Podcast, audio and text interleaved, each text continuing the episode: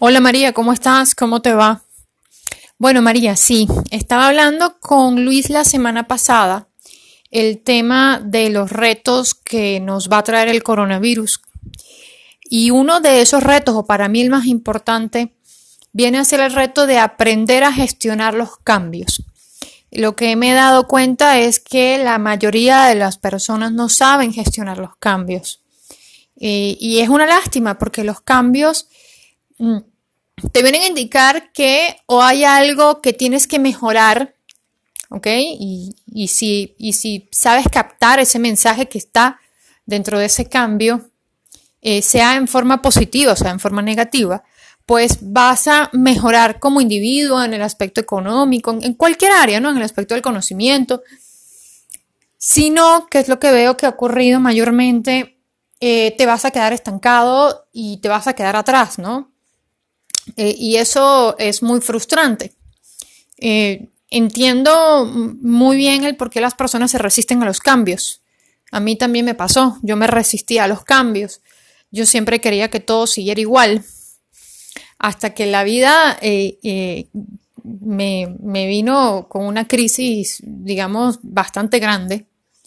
Y ahí aprendí que, después de un tiempo, aprendí que o yo fluía con esos cambios y como dicen por ahí, intentaba aprender a nadar en ese mar o simple y llanamente las olas me iban a llevar, ¿no? Eh, da miedo aprender a nadar con las olas, sí, evidentemente, pero da mucho, es, es mucho peor y da mucho más miedo y crea más ansiedad y crea más estrés.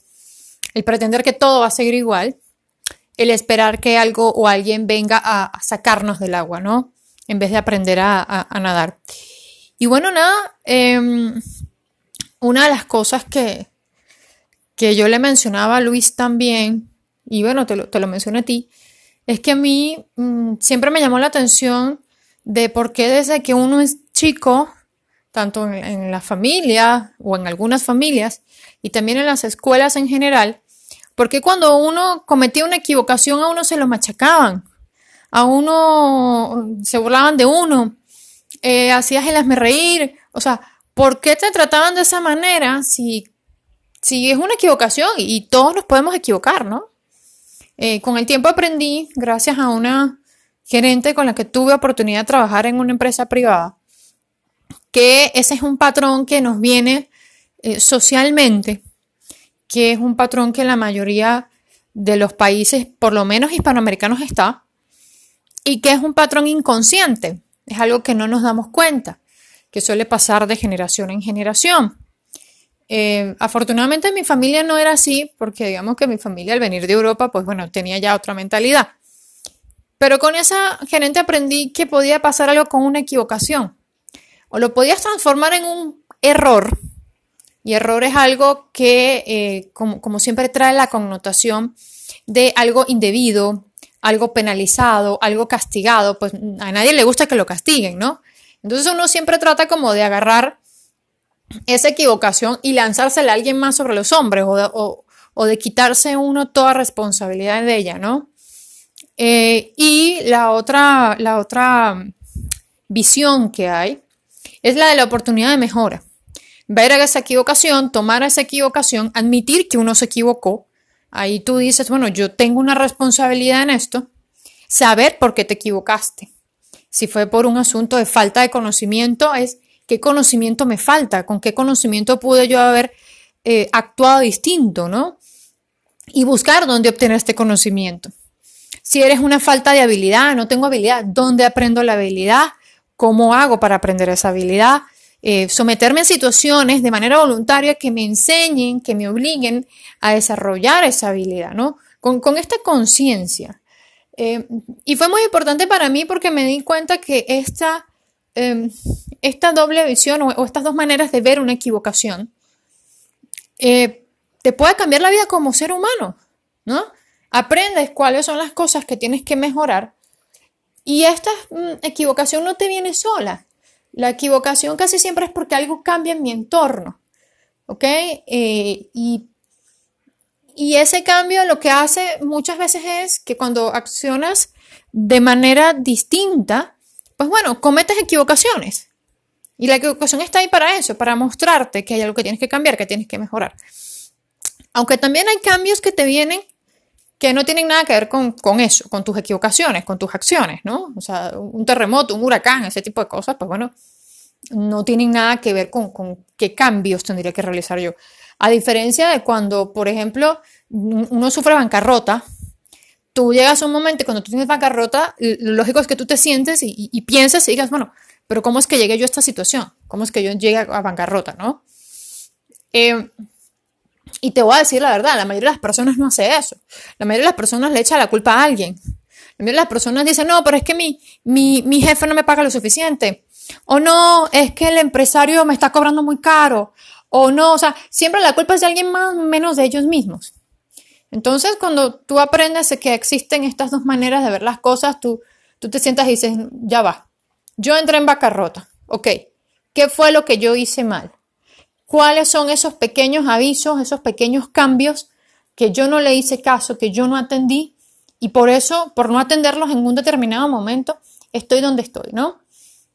Eh, yo sé que muchas veces eh, los cambios y sobre todo las crisis, porque la crisis por la magnitud, eh, resaltan o, hacen florecer estas herramientas ancestrales, naturales totalmente en el ser humano, como son el miedo y el estrés.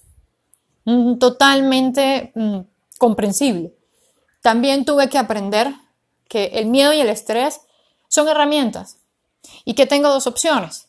O yo aprendo a manejar las herramientas o dejo que las herramientas me manejen a mí. Y la diferencia eh, está básicamente en el tema de que cuando yo aprendo sobre esas herramientas, cuando yo tengo conocimiento sobre esas herramientas, aprendo a identificar en qué momento se está disparando el miedo o cuándo se está disparando el estrés, por qué se está disparando el miedo, por qué se está disparando el estrés, en qué nivel se están disparando. Porque hay otra cosa y es que en nuestra cultura actual el estrés tiene una connotación negativa cuando la verdad verdadera es que el estrés en pequeñas dosis nos hace más creativos, nos hace eh, más habilidosos. O sea, tiene en, pequeños en, pequeñas cuotas, el estrés tiene ventajas para el ser humano. Si no fuera así, haría tiempo que la naturaleza lo hubiese desechado del sistema, ¿no? Eh, por supuesto que en grandes dosis y de manera continuada, pues el estrés nos desgasta, nos ofusca la capacidad de pensarlo, lo cual es muy importante que se entienda, ¿no?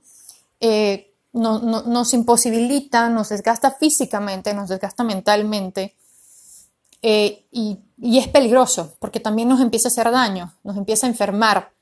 ¿okay? De hecho, eh, una persona que esté actualmente en estrés, aunque no tenga patologías previas, va a ser mucho más probable que cuando se infecte de coronavirus, porque todos nos vamos a infectar en algún momento, al estar su organismo bajo estrés constante y en grandes niveles, pues simple y llanamente lo más probable es que caiga en cama, ¿no? Entonces el estrés, eh, desde el punto de vista físico, desde el punto de vista mental, si no lo sabes manejar, pues bueno, el estrés te va, como dicen, te va a llevar con la ola, ¿no? Te va a arrastrar. Y, es, horrible, de verdad, porque yo tuve una buena etapa de mi vida en la que viví bajo un constante estrés, hasta que aprendí a llevarlo, a manejarlo. Y bueno, y, el miedo también es importante, o sea, el, miedo en pequeñas dosis siempre es importante, ¿no? Acordémonos a veces cuando íbamos con nuestros amigos en el carro y manejaba a nuestro amigo y aceleraba, ¿no? Y cuando la velocidad del carro pasaba a un punto, pues uno empezaba como a darle como miedo, ¿no? Eh, y no te daba miedo porque sí, te daba miedo porque el, miedo es esa es esa luz amarilla que te dice, mira, mano, vas puedes entrar en una situación peligrosa para tu vida, para tu integridad física. O sea, te está avisando con antelación de, mira, evita, sallo, haz otra cosa. Pero el problema del miedo es que cuando no lo controlas, cuando no lo identificas, cuando el miedo te controla a ti y se vuelve pánico, pues también te ofusca la capacidad de pensar, la capacidad de raciocinio. Pero por otro lado, también te hace que no tomes riesgos. ¿Ok? Las personas que saben manejar el miedo agarran y, dicen, mira, tengo miedo. ¿Por qué tengo miedo? Ah, porque hay un riesgo en esto. Bueno, sí, en todo lo que uno haga deja de hacer va a haber un riesgo. Y te decir, bueno, sí, hay un riesgo. Ok, ¿cuál es el riesgo? ¿Cómo puedo yo manejar el riesgo?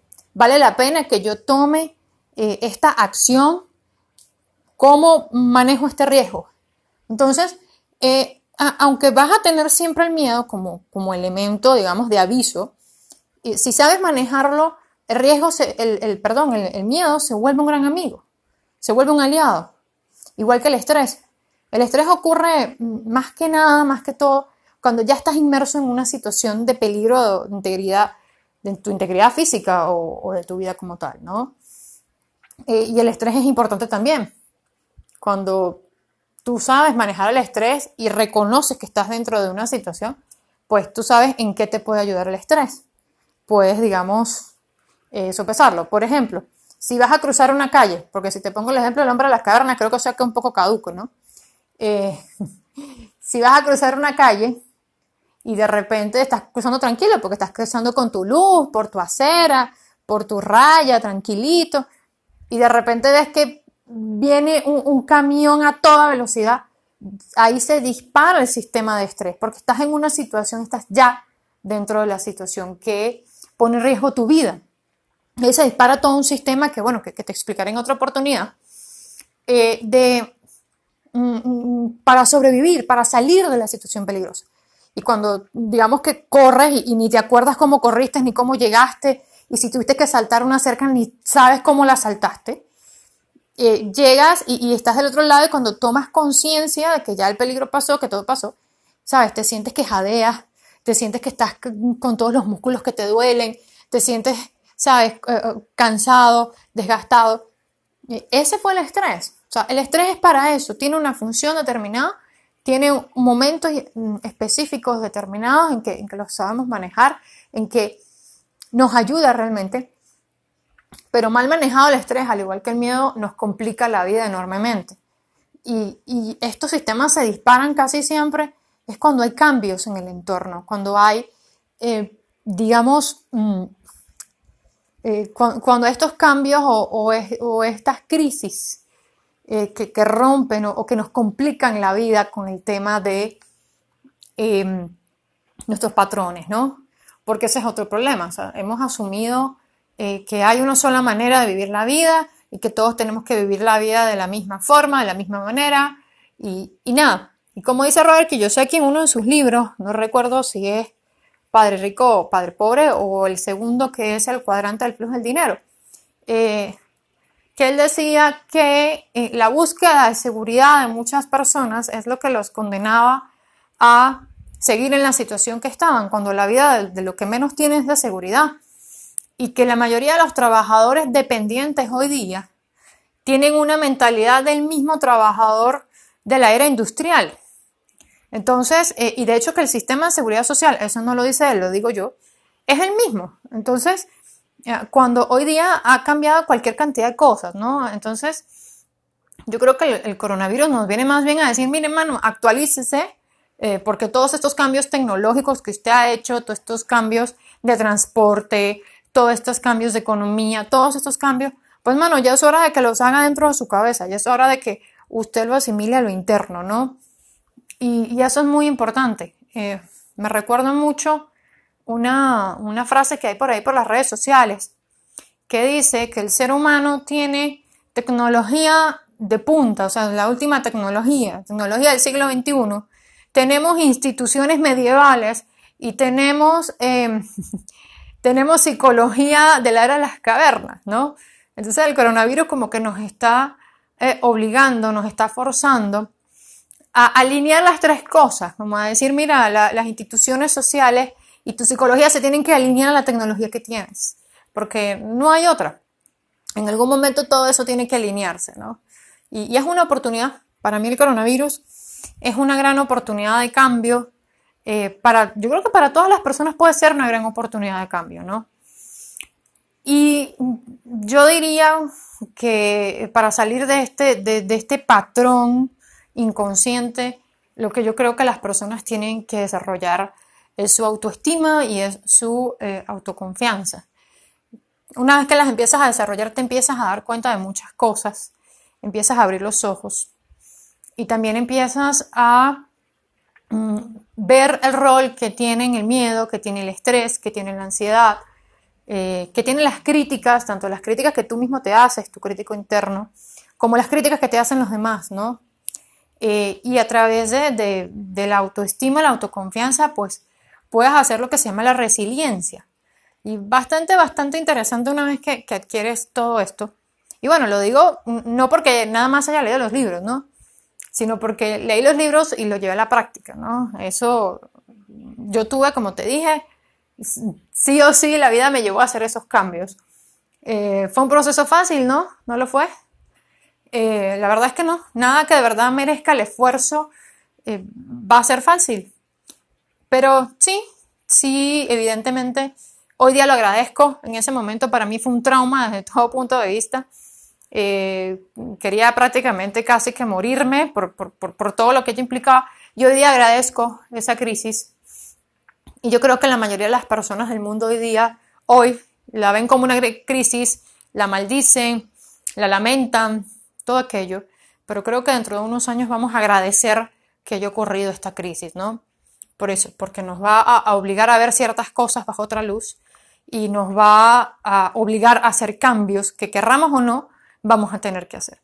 Entonces, mm, bueno, nada, eh, estamos en contacto y sí, evidentemente esta pandemia nos trae un gran reto y es aprender a gestionar los cambios, adquiriendo autoestima, adquiriendo autoconfianza y bueno, preparándonos, porque, porque la vida es, es un mar de constantes cambios, como me dijo mi marinero, ¿no? Y entonces, bueno, nos vemos, cuídate y bueno, saluditos a todos por allá y cuando terminemos estas cuarentenas veremos si nos tomamos algo, ¿ok? Chau.